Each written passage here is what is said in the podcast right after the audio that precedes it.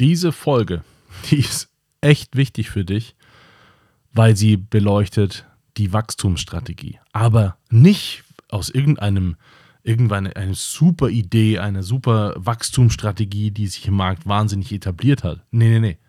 Die in deinem eigenen Haus. Und zwar das Potenzial erstmal freizuräumen, damit du überhaupt wachsen kannst. Und genau darum geht es jetzt. Herzlich willkommen, mein Name ist Dan Bauer, ich bin Multiunternehmer und in diesem Podcast begleite ich dich in deiner Selbstständigkeit und im gesamten Unternehmertum. Ich freue mich auf dich, los geht's.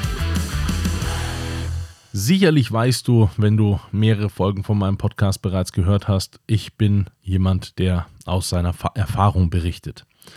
Und ich habe wahnsinnig viele Leute gesehen und ihnen zugeschaut, wie sie ihr Business machen und festgestellt, wo sind die Fallstricke? Wo sind die Probleme, die entstehen? Und wie kann man diese Probleme von vornherein schon beheben? Und aus genau dieser Erfahrung heraus mache ich meine Podcasts. Ich habe verschiedene Podcasts, auch zu diesem Thema von sich selbstständig machen, über diesen hier, ähm, äh, wie man vom Selbstständigen zum Unternehmer wird, aber auch für den Mittelstand, also für dann etablierte und größere Unternehmen, Podcasts und so weiter. Ich spreche immer aus meiner Erfahrung.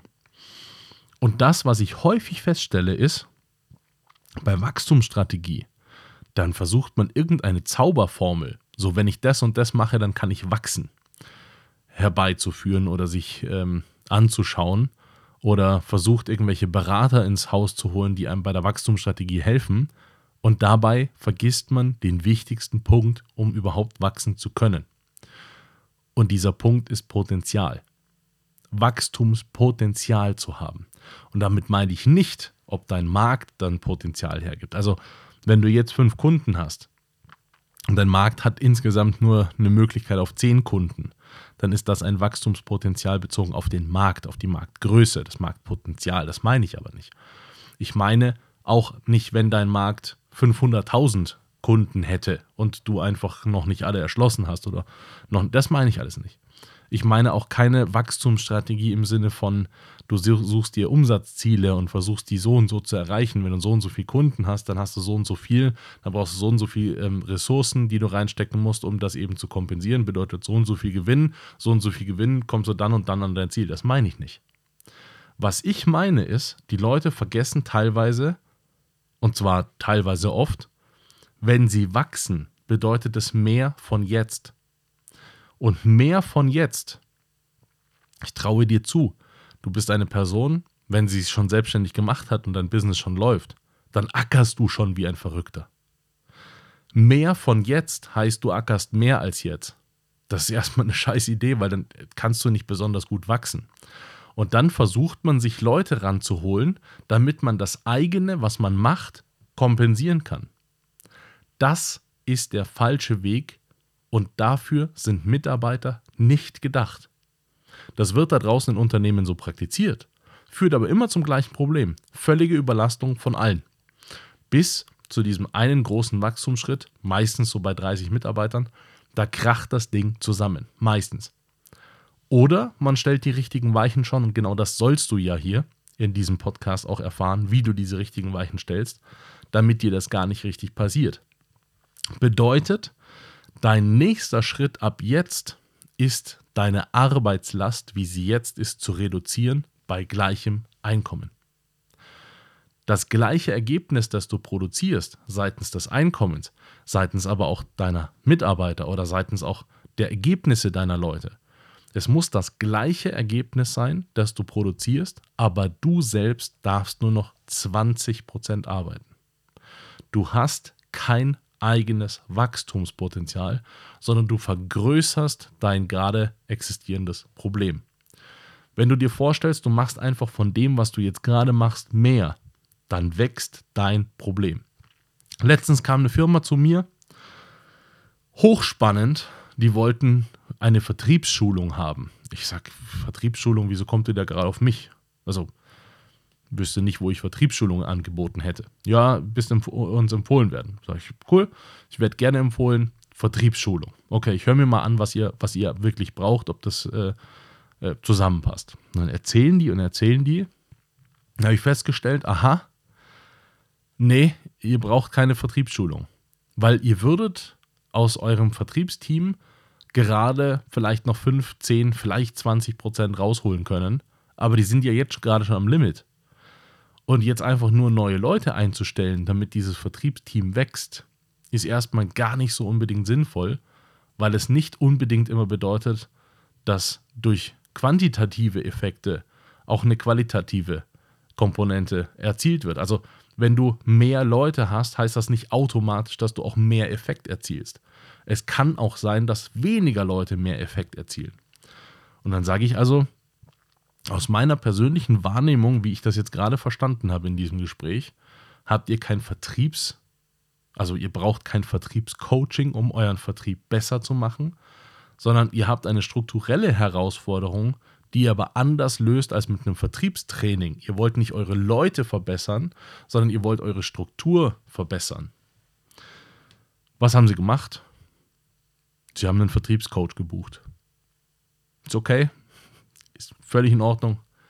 Die brauchen mich auch nicht, weil die nicht verstehen, um was es eigentlich geht. Das wird ihnen irgendwann um die Ohren fallen, ganz automatisch, weil dieses strukturelle Problem vorherrscht. Selbst wenn sie es nicht erkennen, irgendwann knallt, weil das irgendwann, es ist absehbar. Und das Faszinierendste daran ist, es ist von außen super leicht zu sehen, von innen nur nie. Und von innen muss es meistens erst knallen. Und das ist wirklich faszinierend. Bei mir selber, wirklich. Äh, ich, ich bin hier nicht der Allergeilste und ich bin auch nicht der Allwissende. Ich mache selber auch viele von diesen Fehlern und habe diese selber gemacht. Deswegen spreche ich aus meiner Erfahrung. Und es passiert einfach so schnell, dass man Dinge übersieht, dass man Dinge nicht feststellt. Deswegen sage ich ja immer, hol dir unbedingt einen Reflexionspartner, damit der von draußen draufschauen kann, weil von draußen diese Dinge zu erkennen oft viel einfacher ist als von drinnen. Pass auf, nochmal. Was du brauchst, ist, du musst also deine Arbeitslast, wie sie jetzt gerade ist, erleichtern bei gleichem Ergebnis, gleicher Output. Und das tust du zum Beispiel, indem du ganz trivial zum Beispiel über deine E-Mails nachdenkst. Wie viele E-Mails am Tag schreibst du? Wie lange brauchst du zum Schreiben? Und ist das denn so überhaupt notwendig? Nimm bitte E-Mail als Platzhalter für XY. Und mein Tipp an dich ist, nimm dir einen Zettel. Nimm dir einen Zettel, nimm dir einen Menschen. Es gibt äh, im Japanischen gibt es das Poka-Yoke. Und Poka-Yoke bedeutet, äh, ist die Idee aus ähm, einem, ich glaube, Toyota, glaube ich, der, ein Entwicklungschef von Toyota hat das, glaube ich, entwickelt.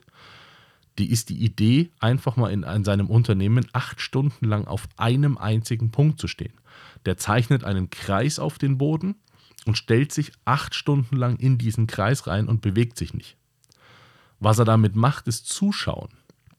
Und kannst dir gar nicht vorstellen, doch du kannst es dir vorstellen, aber ich wünsche mir, dass du den Effekt mal fühlst, wenn du einen ganzen Tag in deinem Unternehmen einmal zuschaust.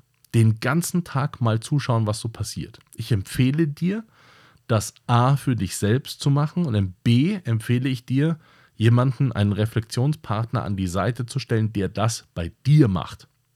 Ich jetzt zum Beispiel würde jetzt zum Beispiel dir acht Stunden mal zugucken, was du den ganzen Tag machst. Nicht im Sinne einer Bewertung. Ich möchte danach nicht feststellen, bist du gut oder schlecht.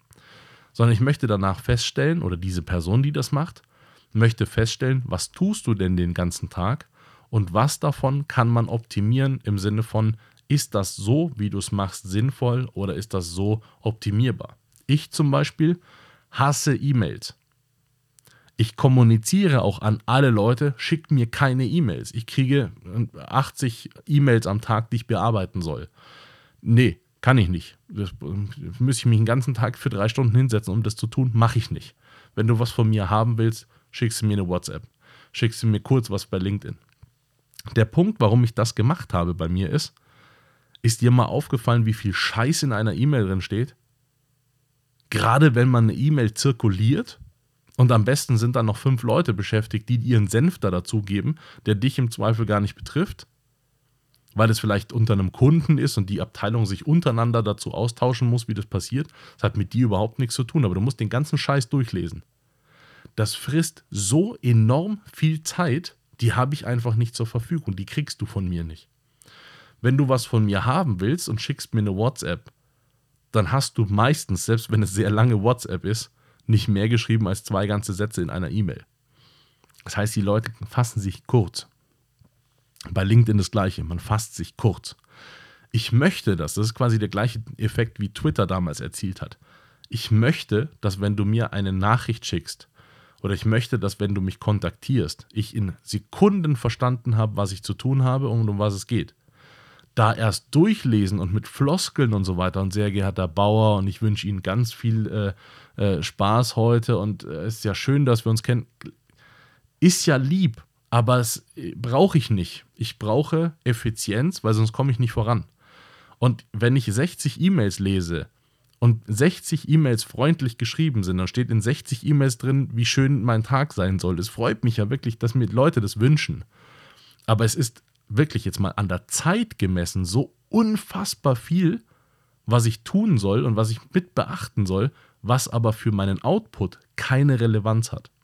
Das heißt, bitte, wie gesagt, nochmal, nimm E-Mail als Platzhalter. E-Mail ist nur ein Beispiel für, schau dir Dinge in deinem Unternehmen an, die du tust, die aber letztendlich keinen Output produzieren. Du wirst erstaunt sein, wie viel Produktivität man produzieren kann ohne Output. Es ist unfassbar. Wirklich, ich bin Meister. Ich war jahrelang habe ich das gemacht. Wenn du mich heute vor, weiß ich nicht, zehn Jahren anschaust, ich habe den ganzen Tag gearbeitet wie ein Verrückter, aber mein Output war nicht mal, nicht mal ein Prozent von heute. Heute mache ich es anders. Heute produziere ich ich würde sagen 80% Output und 20% ist so Zeug. Sind auch Meetings, so die ich machen muss. Meetings, die Leute, die mit mir Meetings machen, wissen, ich will das nicht lang. Ich will das kurz, ein 10-Minuten-Meeting ist super in meiner Welt. Wenn ich da ein, zwei Stunden, äh, vielleicht drei Stunden sitzen muss, da kriege ich Schmerzen. Einfach weil das pure Zeitverschwendung ist. Ich will ja nicht mit jemandem Zeit verbringen, ich will arbeiten, ich will Produktivität haben. Deswegen schau dir bitte unbedingt an, bevor du an Wachstumsstrategie überhaupt nachdenkst. Wo in deinem Unternehmen, in deiner Selbstständigkeit kannst du jetzt gerade Dinge einsparen, um da voranzukommen, um Platz zu schaffen? Dieses Wachstumspotenzial, das du danach einführst, braucht genau diesen Platz. Deswegen schau dir sowas an und schau dir an, was du optimieren kannst. Viel Spaß damit. Das war's heute wieder mit einer spannenden Folge. Hoffentlich hat sie gefallen und wenn ja, dann lass mir bitte einen lieben Kommentar da, abonniere den Podcast und wenn er dir nicht gefallen hat, reich ihn bitte an jemanden weiter, den du nicht magst. Schau auch gerne auf meiner Webseite vorbei. Da findest du Informationen über Events und Workshops, die wir machen zum Thema Selbstständigkeit und Unternehmertum. Bis bald.